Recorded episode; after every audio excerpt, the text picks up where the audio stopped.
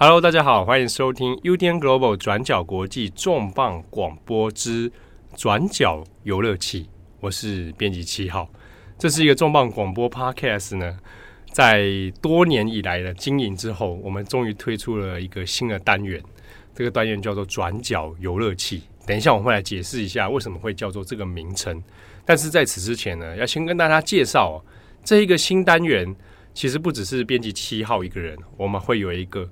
这个合作的来宾啊，他是我们转角国际长久以来大家都认识也熟悉的专栏作者黄哲翰。我们欢迎哲翰。大家好，我是哲翰。大家好。其实呢，这个节目啊，在这边也可以跟大家这个破个题啊，转角游乐器基本上它就是一个跟游戏有关的节目啊。那 我们会讲游戏，可能包含了。这个大多数可能来自是所谓电玩游戏啊，那也不限于此啦，也可能也会有还有很多呃广泛广泛定义下的广义的游戏这件事情。好，那今天的这个是第零集哦，我们想先跟大家做一个预告，也跟大家说明一下这个转角游乐器节目到底是要来干什么，以及未来我们可能大概会做哪些议题，以及为什么七号跟哲翰这两个。这个转角国际的政经人士啊，哎，要来做这样的一个节目呢，一定有一些图谋啊，所以我们今天就先来按下 Start 键哈，我们来聊一下什么是转角游乐器。你要不要先解释什么叫游乐器？游乐器，还是说我们要先解释为什么是我们两个人？好，呃呃啊，我不然我先解释名称好了。好，好，好，你先解释名称好了。游乐器这个这个名称现在。应该是比较少见呐。对，其实，在我的小时候呢，我们玩电玩的人都会看到一个名词叫电视游乐器，啊，就可能它是来自英文的 video game 吧。对，当时台湾就翻译叫电视游乐器。啊，所以你如果知道坊间一些所谓的卖电动玩具的，啊，因为这个词也很奇妙，这些店里面他就会卖说，啊，我们有贩售这个电视游乐器。那小时候我看到这词的时候，一直很困惑。欸、电视，然后拿来变游乐器，到底是什么概念？那直觉上就是看到一个主机，然后呃额外的插到电视上面去，然后你打开电视就会看到这个游戏的画面，这样子。对啊，那这个是呃游乐器这几个字在我心中留下的印象，所以一直到长大，呃想到电玩的时候，脑海里还是会有这五个字啊，电视游乐器。对，就是时代的眼泪。没错，现在已经不会有人这样讲电视游乐器，那现在都叫游戏主机嘛？对对，或者说啊玩电玩，PS 啦，或者是或者是 Switch 啦，我们都叫游戏主机。对，要不然就打玩电玩。对对对，对，所以你不会跑到店里面说我要买电视游乐器了。对，然后他就会给你一台红白机。但是他的确有一个时代的印记在那里。那我想说，当做一个节目的名称还不错啊，游乐器。那为什么会叫转角呢？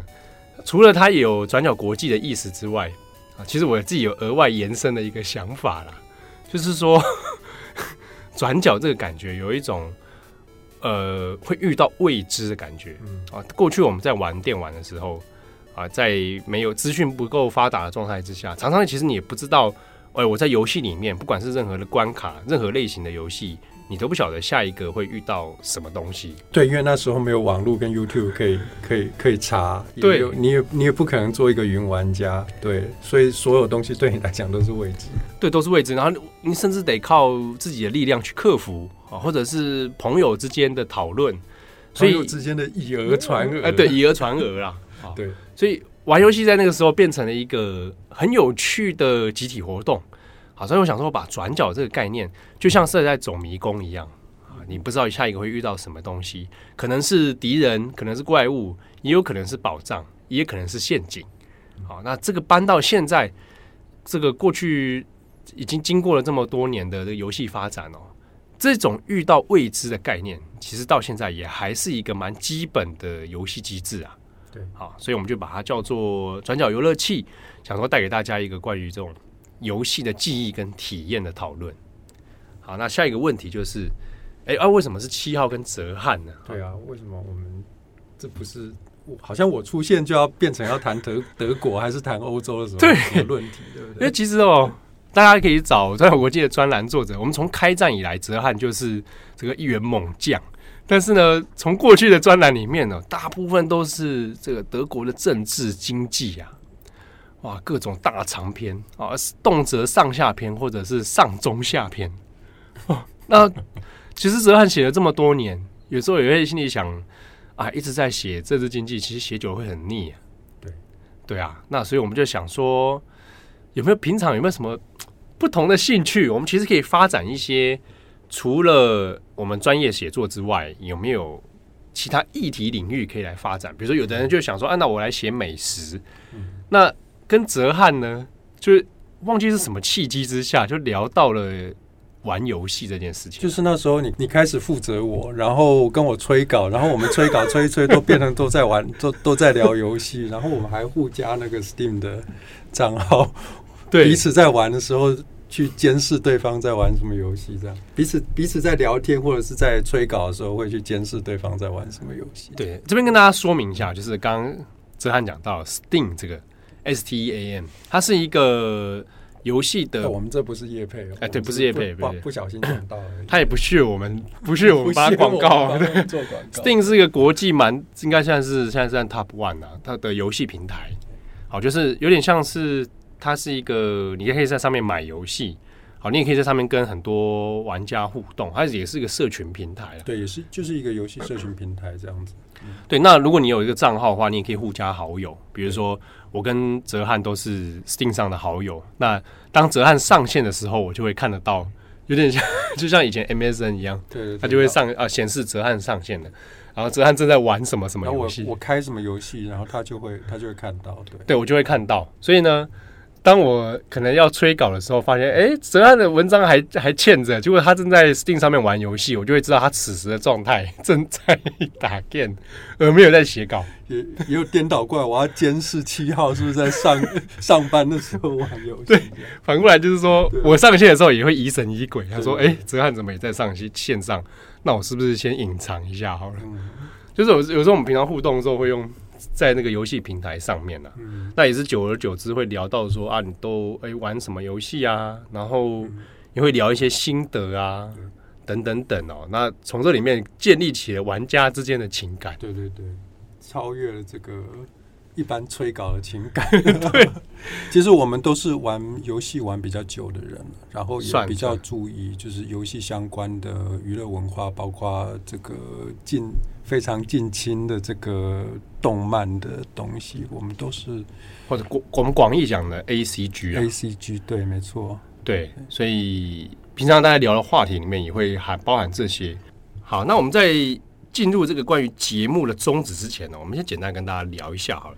可能很多人好奇啊，比如说，哎、欸，我不知道大家会会怎么看待看待我们啊？因为有些读者都会觉得说，哇，这个做国际新闻的人哦，一个是编辑，然后一个作者，大家一定是过着很严肃的生活吧？大家的兴趣是不是也是很高深的啊？我的兴趣是阅读，我的兴趣是阅读 BBC 还是什么 之类的哦？没有，我们的兴趣跟大家都一样，就是就是我我在在成为一个。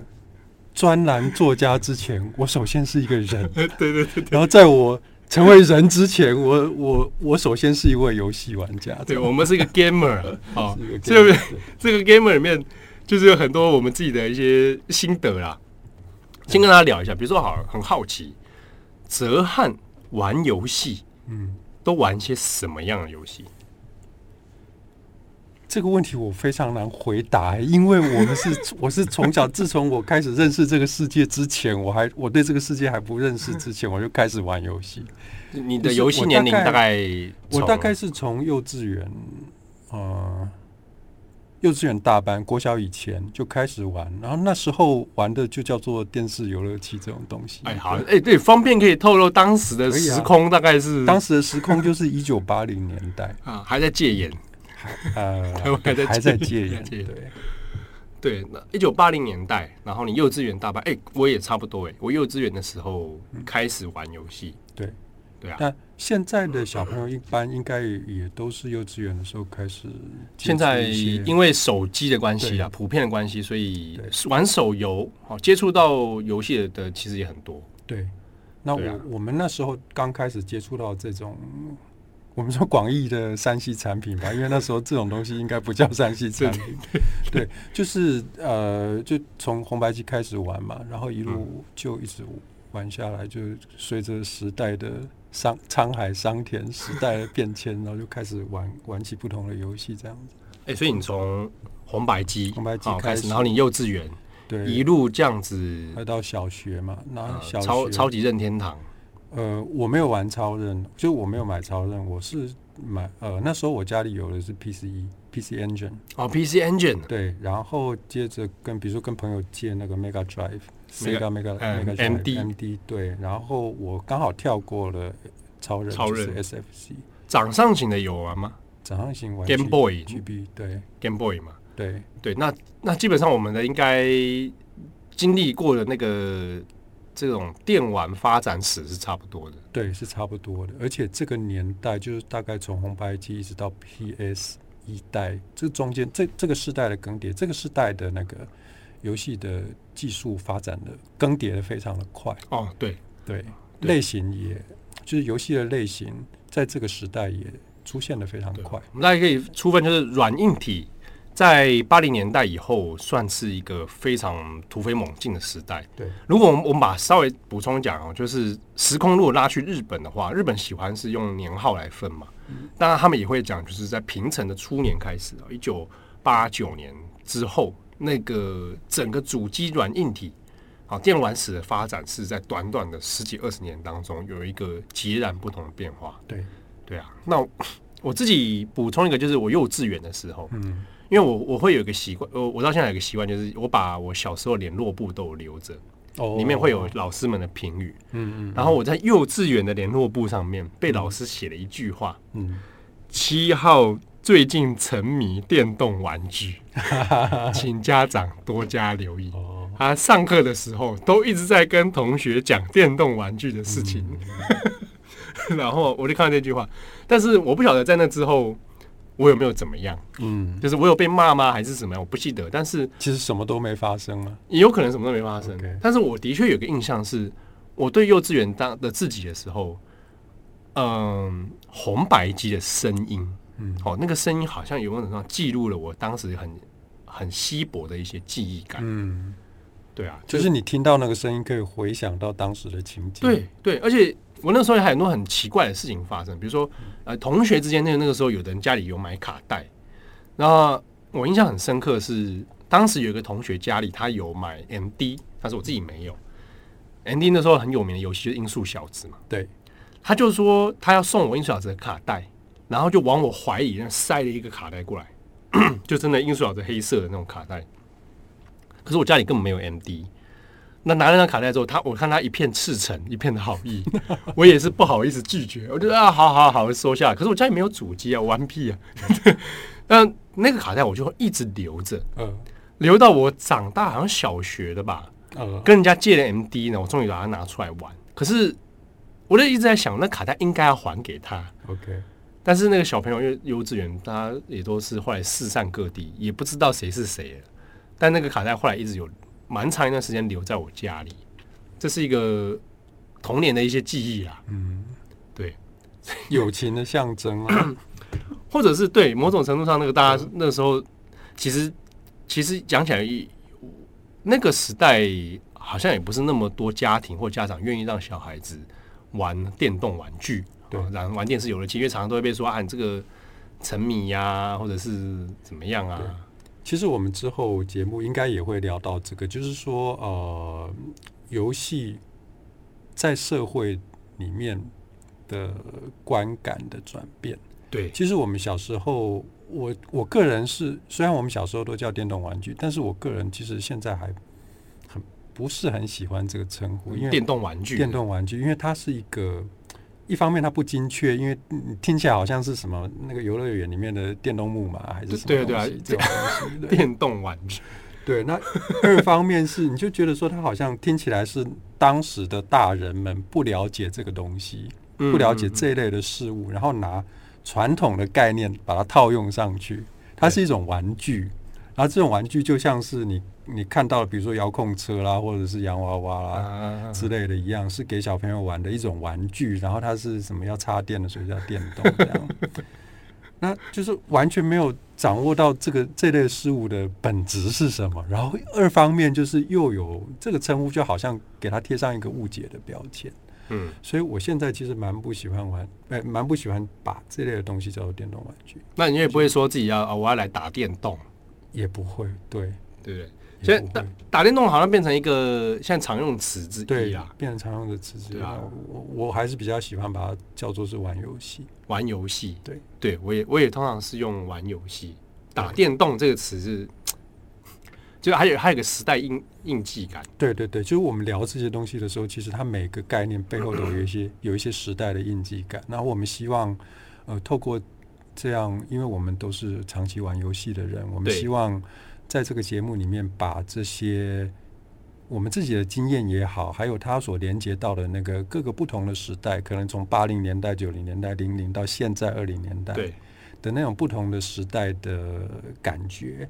还有，比如说，它会连接到呃整个世代，一个世代的记忆，一个社会，一整个社会的记忆。我们都希望能够借由游戏这个媒介，然后把它串联起来。对，我想一方面也是帮助大家一起可以一起来讨论啊，就是说玩游戏这件事情，它不只是玩游戏而已，它也不只是一个，不只是娱乐的一种啊，它某种程度上它也连接到社会经济的文化的，对，然后的发展，对，对啊，那。中间，如果我们把它再放到个人的话，我想就是，如果你也有玩游戏的人哈，或者无论你有没有玩过，其实这些对我们自己个人成长里面都带来了很多丰富的体验，而那种体验哦，那种成长，其实并不不一定输给是你，比如说你的兴趣是阅读，你的兴趣是什么？对，它其实那个体验是很很多元而且丰富的。对我来讲，甚至比其他兴趣更强烈。就是他，就是玩游戏对我来讲，对我的影响，甚至比做其他的呃兴趣或其他的消遣活动更强烈。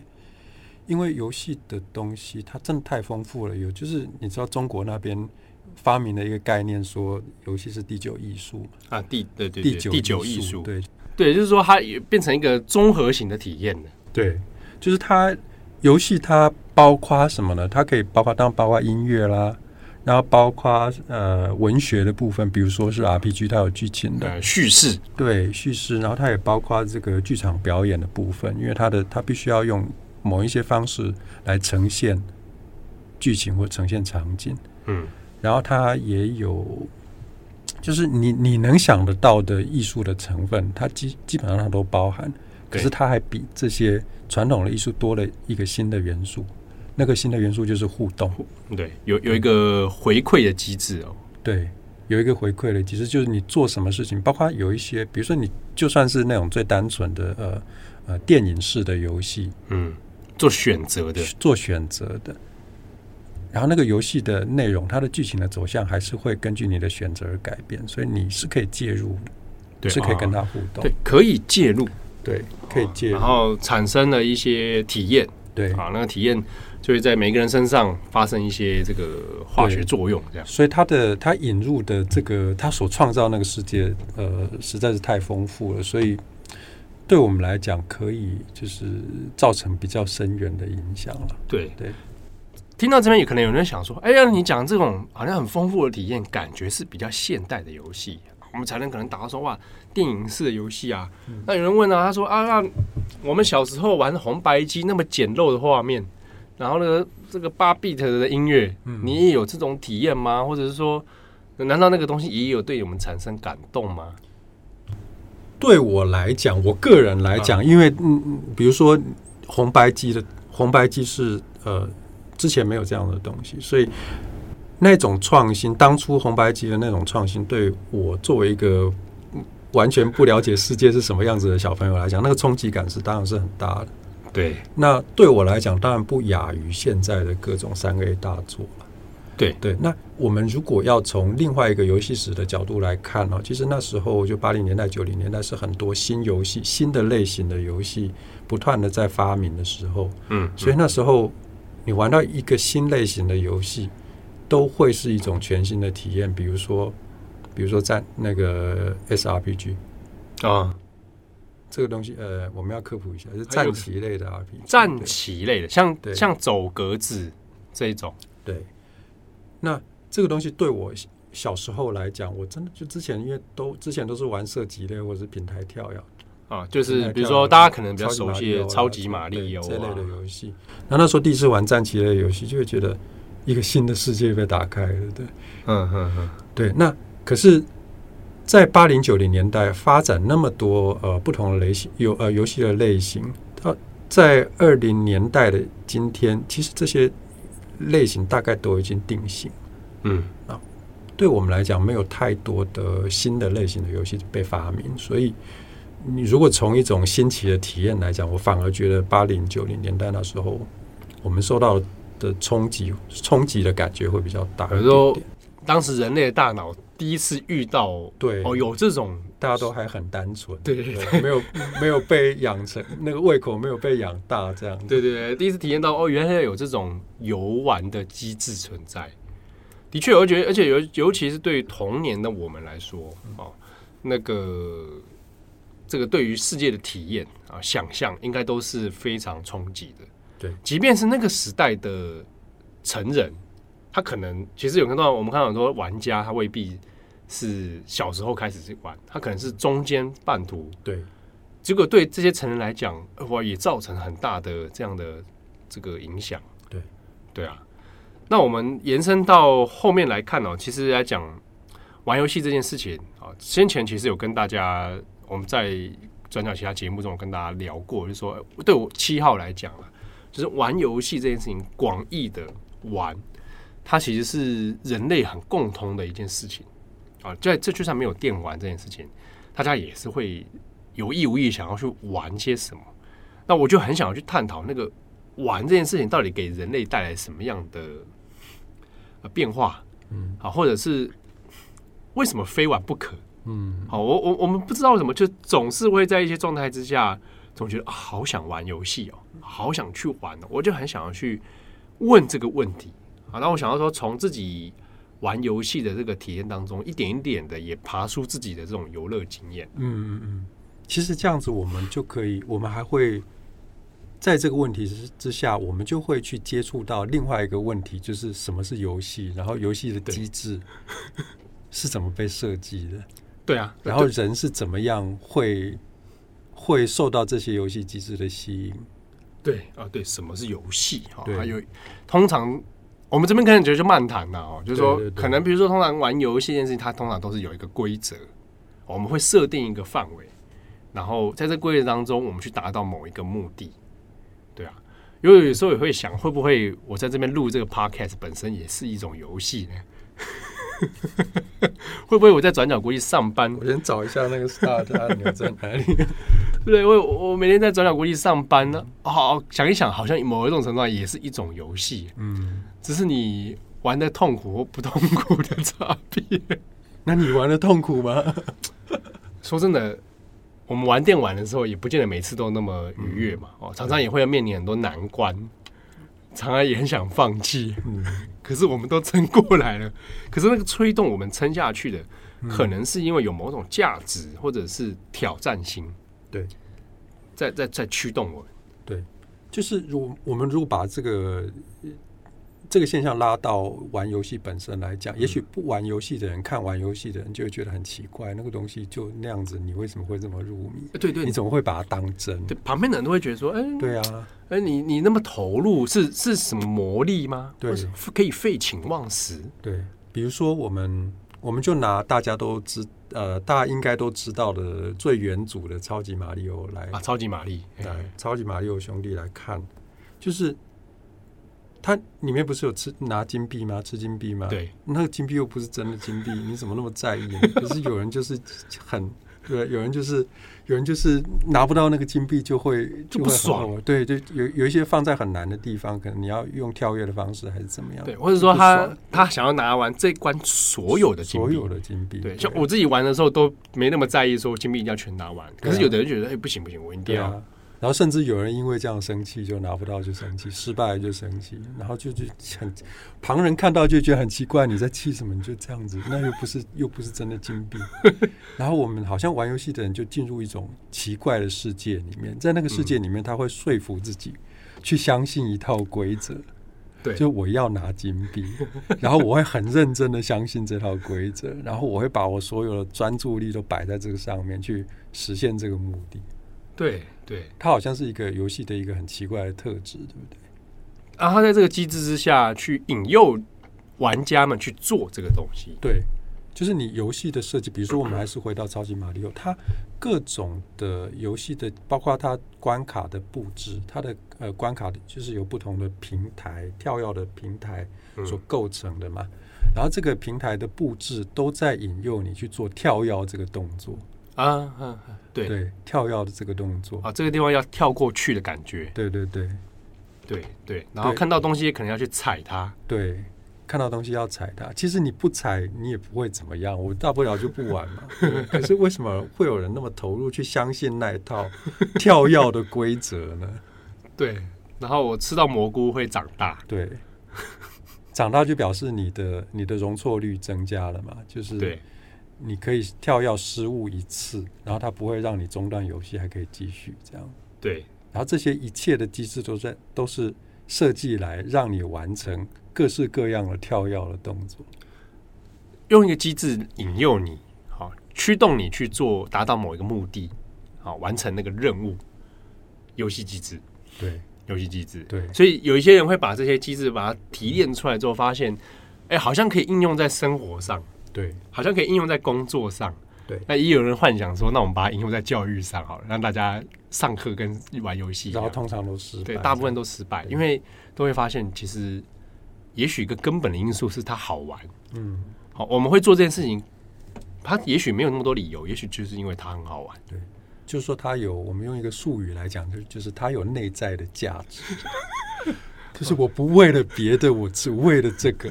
对哦，这个内在价值，内在的价值，对啊。哦、那为什么游戏会有这种内在的价值呢？哎，这个就是就是我们之后可以慢慢、嗯、对我慢慢来讨论的哦。不同的游戏类型都可以找得到。那听众之中，也许你未必是玩电玩的，但你可以回想看看，你在没玩电玩的时候，小时候有其实大家也玩过五花八门的游戏啊，这种活动类型的，我们玩各种的游戏。嗯甚至是体育运动竞赛本身，它也是 game 的一种。对，对，那你可以想想看，这些东西到底在驱动你，你曾经觉得好玩的游戏是什么啊？你曾经乐此不疲的游戏是什么？那那个吸引你、吸引你的点，它的那个内在价值在哪里？嗯，对，我觉得这个东西如果来反思的时候，有有时候还可以爬梳到自己的人格特质啊，甚至是。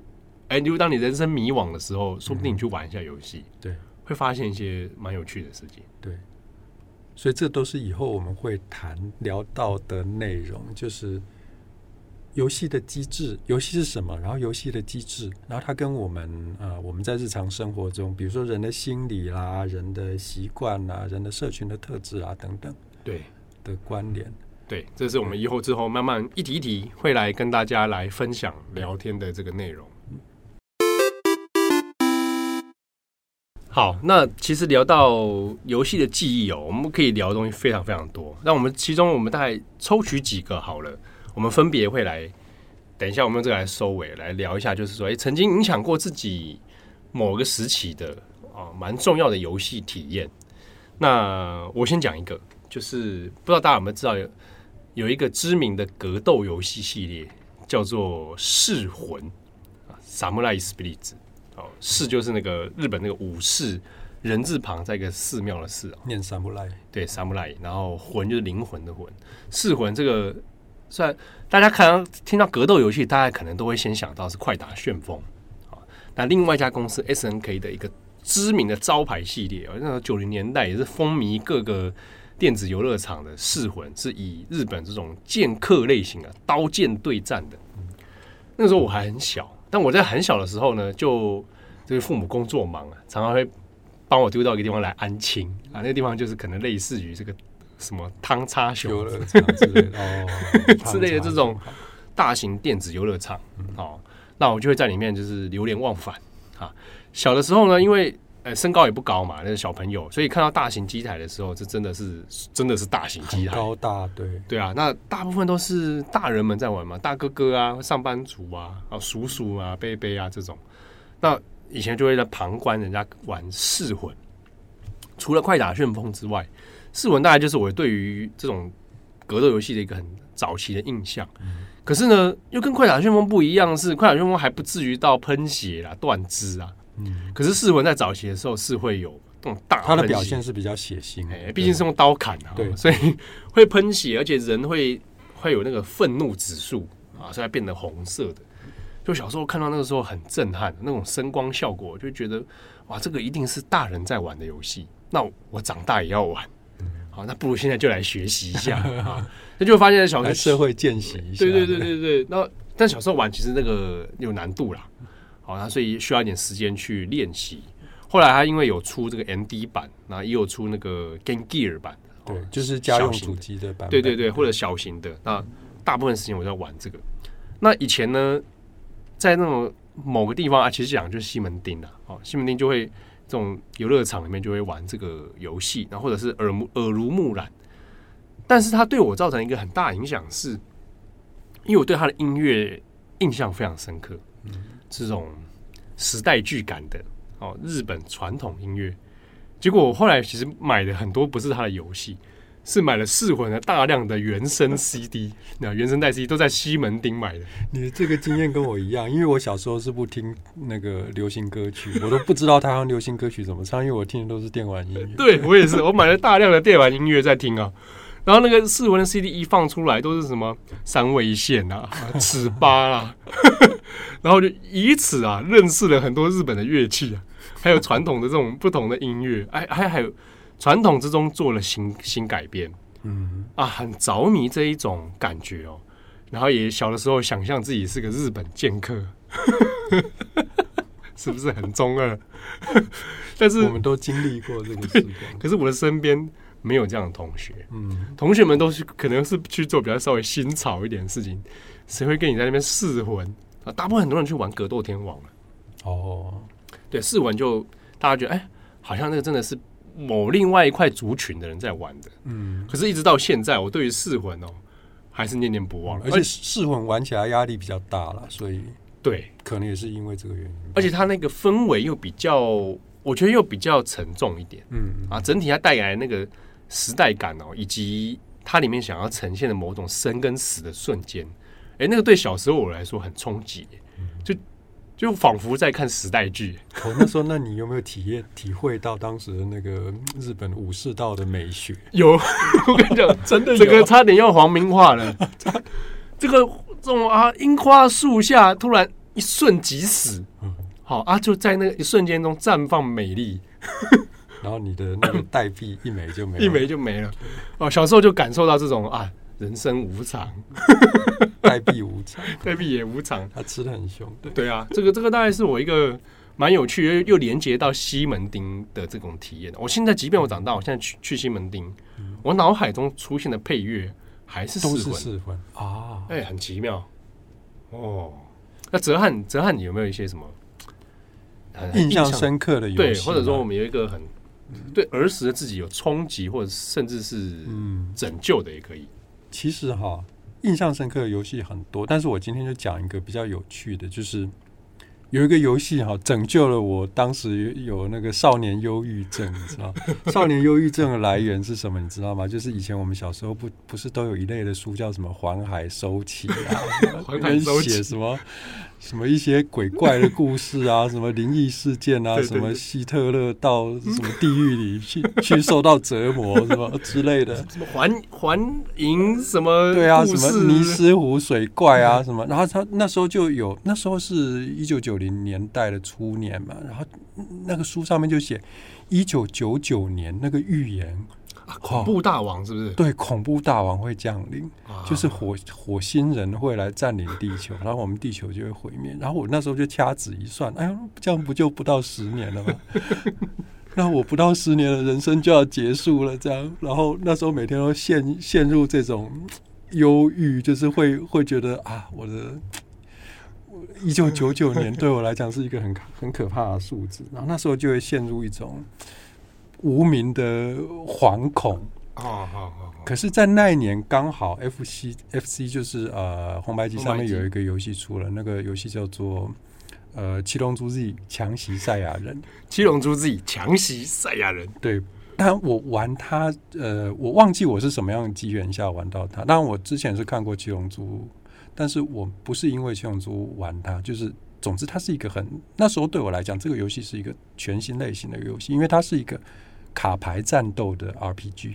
嗯嗯，嗯，那在那之前，我玩的大部分当然都是什么平台跳跃啦，什么轻版呃轻版射击类的游戏等等哈。那这一种呃跟过去的游戏玩法不一样的这这类的游戏，而且你知道 RPG 这类游戏，它就要你练练功嘛，要你提升等级嘛，对不对？那这一类是我们现在很熟悉的东西，但是那时候呃，至少在我的我个人。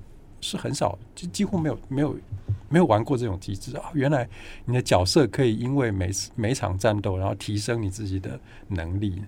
那这个对我来讲，那时候吸引力就非常大，我整个人就被陷入进去，就是然后每天就就就在玩的那种这种卡牌战斗游戏。另外一方面，就是它的那个声光效果，在当时 F E F F C 时代是很好的，就是它会表现出就是你。你你战斗的时候，他会把那个你战斗的动作跟动画全部都展演出来。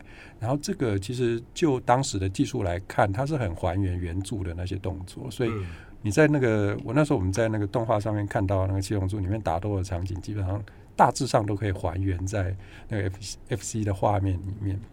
那那时候就很迷啊，嗯嗯嗯。那所以那时候迷到就是。这种忧郁都一扫而空，你知道？有一次，我记得我在那时候还国小，然后就在就在学校里面想啊，那个一九九九年那个恐怖大王降临的时候怎么办？我就想没有关系，我有我有七龙珠强袭赛亚人，他已经满足了我这一生的愿望了。呃、哦哦，你已经没死而无憾了，死而无憾。我以为是说你玩了强袭赛了之后，就心生对抗的勇气。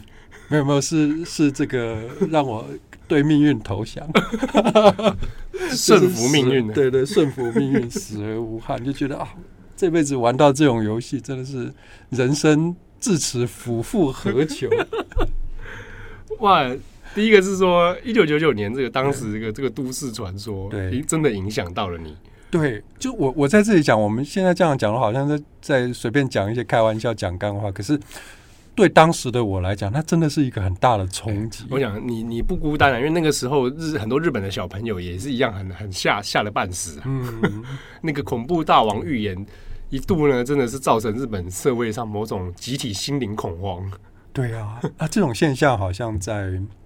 在呃这一二十年来就比较少看见。我记得最近的是什么？一二零一二年的什么世界末日？什么玛雅历世界末日什么的？现在比较改成流行说都这种，比如说印度神童啊，啊，不然什么什么龙婆预言啊，对啊，说哪一年会爆发什么事这种。对啊，对。但是过去那个所谓的这种恐怖大王预言哦。讲真，如果认真讲的话，它的确是有一造成一些社会上的后遗症啊，比如新兴宗教的兴起。嗯、对，在那个时间点啊，我们不要讲奥姆真理教啊，在日本的一定程度上跟那个集体集体的社会是有关系。对，但是但是但是还好，你有七龙珠及强袭赛亚人，对，拯救了我。也许泽汉没有误入歧途，就是是因为 他玩了强袭赛强袭赛亚人，对，所以呢。他人生导向了一个光明的未来，对，然后再接着呢，又来了一个《七龙珠 Z 二》，机神弗利萨 继续继续拯救我，继续拯救我好几个月这样。哎、欸，那个时候很多这类型游戏，对，那个时候还有那种实体的七龙珠卡片，对不对？对，然后可以用那个什么类似什么红色的那种对照镜吧，可以照出战斗力什么。嗯，哇，讲的越讲越偏门，越讲。对，总之我们提这个经验就是，其实很有趣，就是玩游戏这个经验确实对我们那时候，我我那个时候造成了蛮大的影响。那这种影响当然不限于这个游戏，还有其他各类型的游戏，对，对于我们当时的怎么讲小朋友的世界观吧，都有很大的人格的养成哦。对，好，那今天这个是我们这个转角游乐器的这个第零集啊，好。哦，讲一讲也快要四十分钟，一发不可收拾。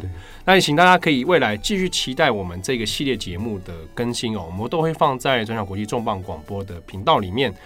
那紧接着先跟大家预告我们的过年期间的第一集内容，配合这个大家发财的感觉啊，我们会来聊一下大家都很熟悉的大财的游戏，对，大富翁啊，大富翁这个这个大家都很熟悉的，那我们也可以聊聊背后的一些机制啦。好，这个游戏啊，然后它的一些故事，那未来也请大家继续支持我们的节目。我是编辑七号，我是作者哲翰。好，那我们转角游乐器下次见喽，下次见，拜拜。